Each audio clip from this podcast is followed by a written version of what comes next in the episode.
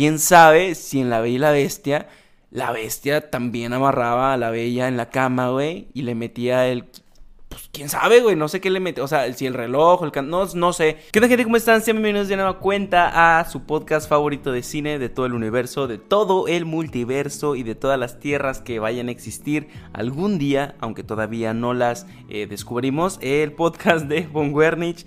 Oigan, sean bienvenidos de nueva cuenta eh, otra semana o otro, no sé cuándo voy a subir esto, creo que lo voy a subir el mismo día que lo esté grabando. Antes de que empecemos a hablar de la película de 365, que yo sé que están muy ansiosos de escucharme eh, eh, opinar sobre esta película morbosa, erótica, sexualmente, pues morbosa. les pido por favor que se suscriban al canal que por favor lo compartan el video si les gustó.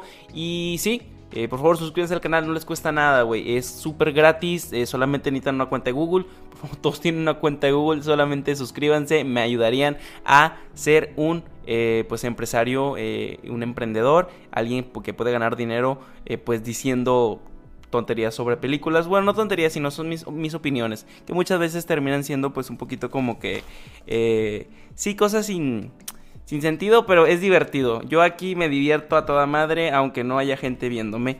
Igual, si tú me estás viendo, güey, pinche besote, te lo agradezco mucho, neta. Gracias. Así que, por favor, ayúdenme a que este, esta comunidad cada vez crezca más y seamos más los que estamos aquí. Oigan, aquí tengo apuntados eh, para empezar. Cuando yo vi esta película, me levanté, dije, va, tengo ganas de ver alguna película y no sé de qué hablar en el podcast. Entonces me metí a Netflix casual, como todos los días de la cuarentena, porque pues no tengo nada más que hacer. Bueno, sí tengo cosas, otras cosas que hacer, pero eh, como que últimamente, si me ven bien demacrado, neta, traigo unas ojeras, traigo todo esto como rojo. No he podido dormir bien estas últimas semanas, güey.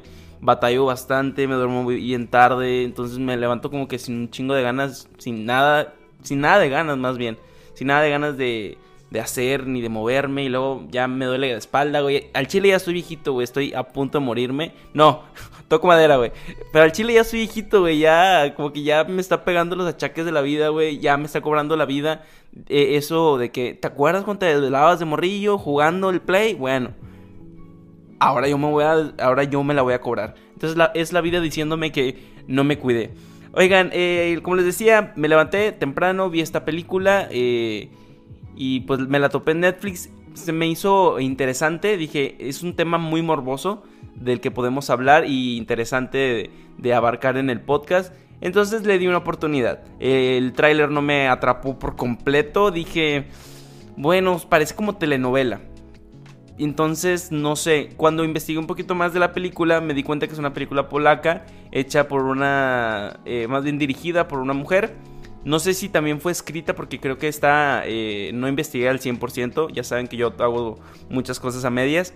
Eh, entonces, no investigué muy, muy bien si la película también fue basada en alguna historia o algún libro o, sí, pero un dato interesante antes de que empecemos a hablar de la película es que la escritora o la persona que escribió la historia, les digo, les repito, no sé quién, es, era cosmetóloga y ella eh, decidió escribir esta historia.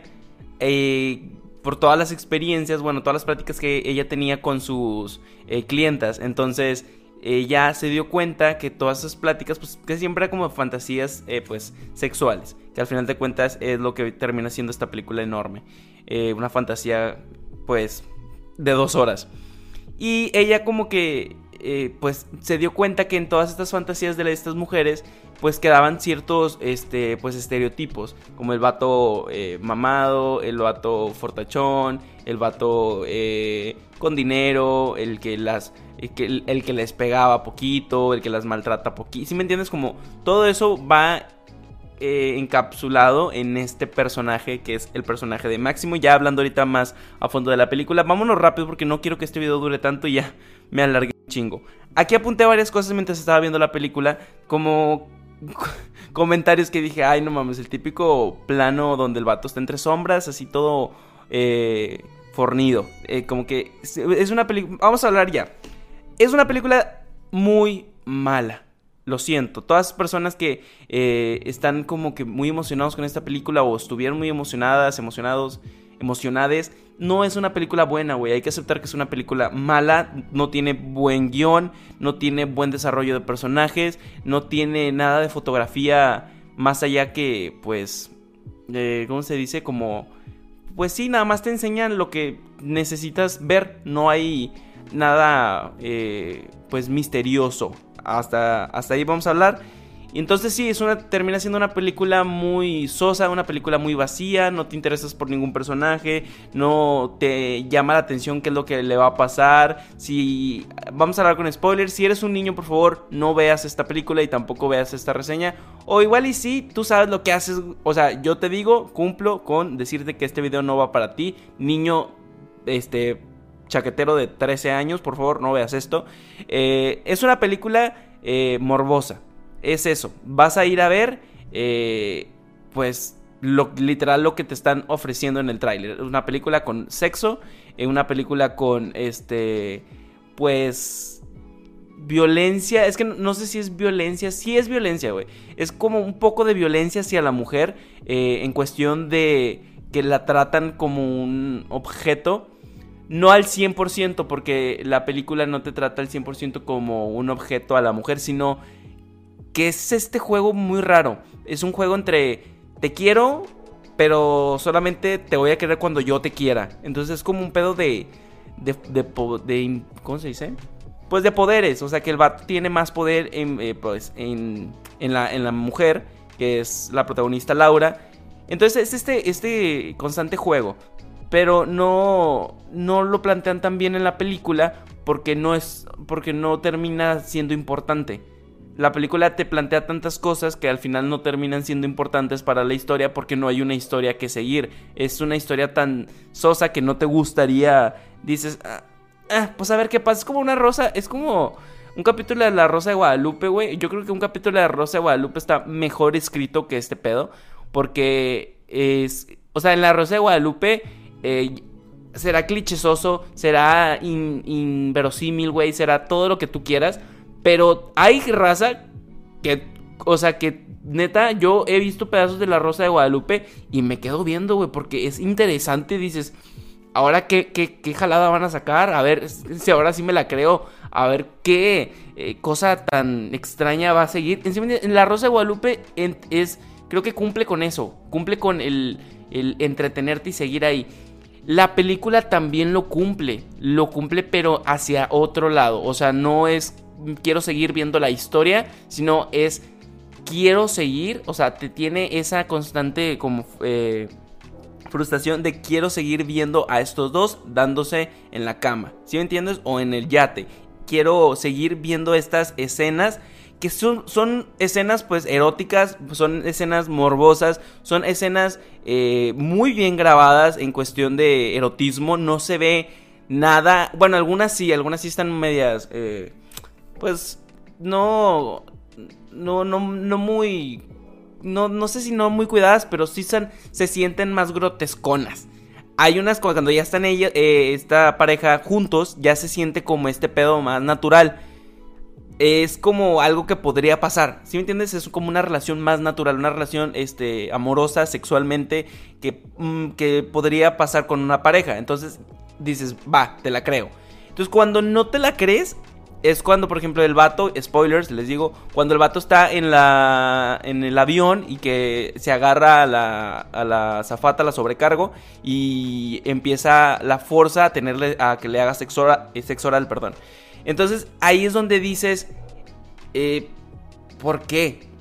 Y quieres entender al personaje de por qué lo hace, o sea, entiendo un poquito el personaje este de, es porque si es tan rico que siempre quiso lo que, o sea, siempre obtiene lo que quiere, entonces por eso eh, forza a las personas a que le den placer y por ahí sí te lo puedo entender, pero la película no te lo, no te lo desarrolla, entonces no, no, no, no te importa lo que haga el personaje, solo, y ahí en esas escenas es cuando estas, eh, pues partes sexuales sí se ven como incómodas, güey, o sea, ni siquiera o sea, te lo, digo personalmente, ni siquiera excitan, güey, ni siquiera te hacen ver, eh, son, son incómodas, pero no sé si así la quisieron hacer, como que es tan incómodo que dices, ah, Sí, sí, sí me entiendes. O sea, es como cuando ves una película de terror. Que dices, es incómodo, es incómodo ver como cuando la persona se quita la piel. Pero esa película lo hace con esa intención.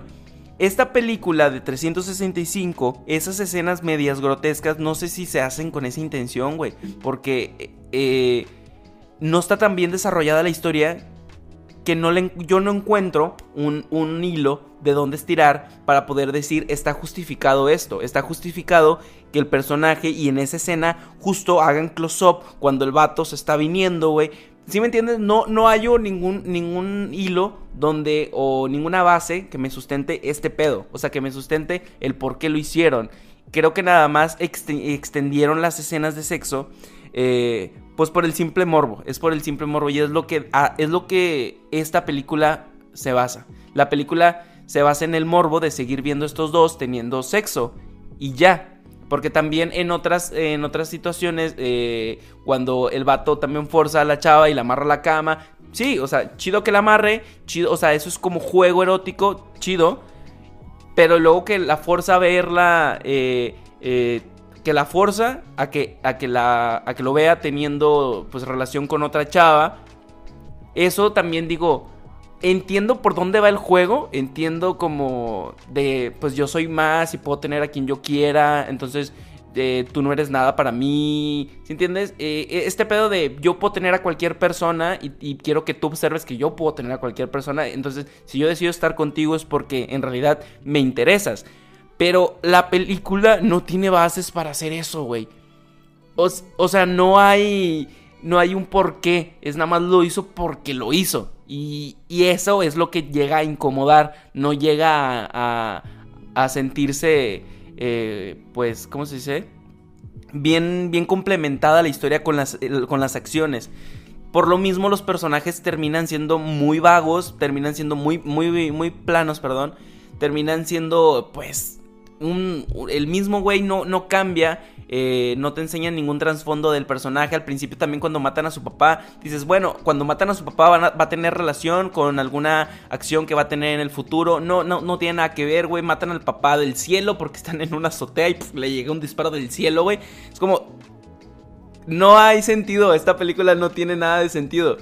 Eh, entonces no te enseñan tampoco nada del, personaje de Máximo, Máximo, este italiano mamado, este fortachón.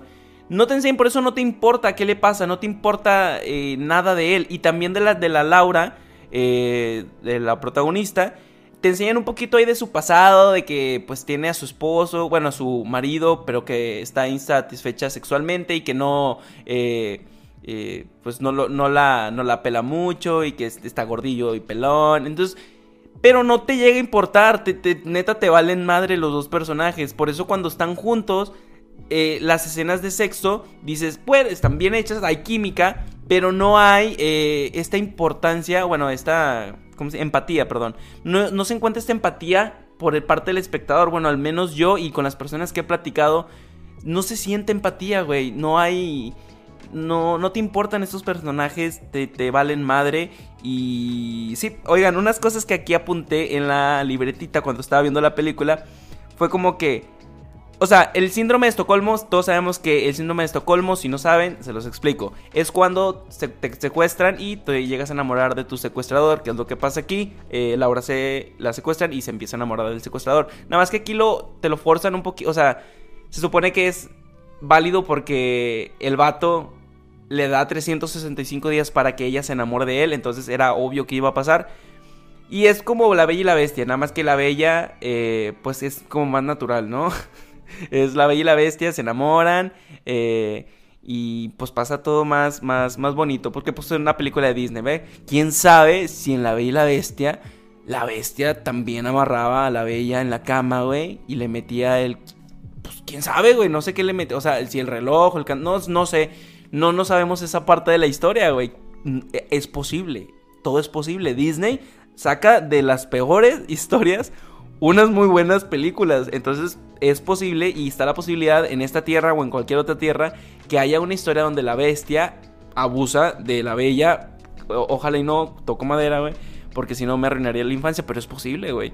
Eh, bueno, sí, les digo, ¿qué pasaría si alguien, o sea, máximo es pues el más, ¿verdad? Es rico, mamado, eh, eh, mafioso, pues el cuerpo perfecto y todo el pedo.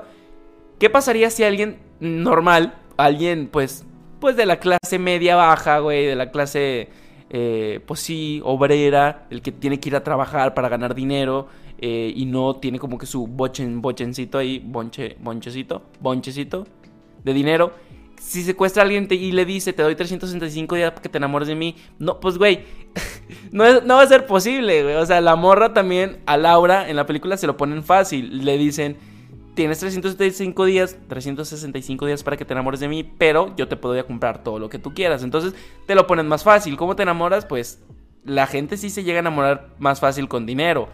Se escucha mal, pero es, es realidad. Y creo que en la película, pues, no lo tiene tan complicado. Algo que les digo, como esta película no tiene sentido, ni en lo más mínimo, eh, intentan por ahí.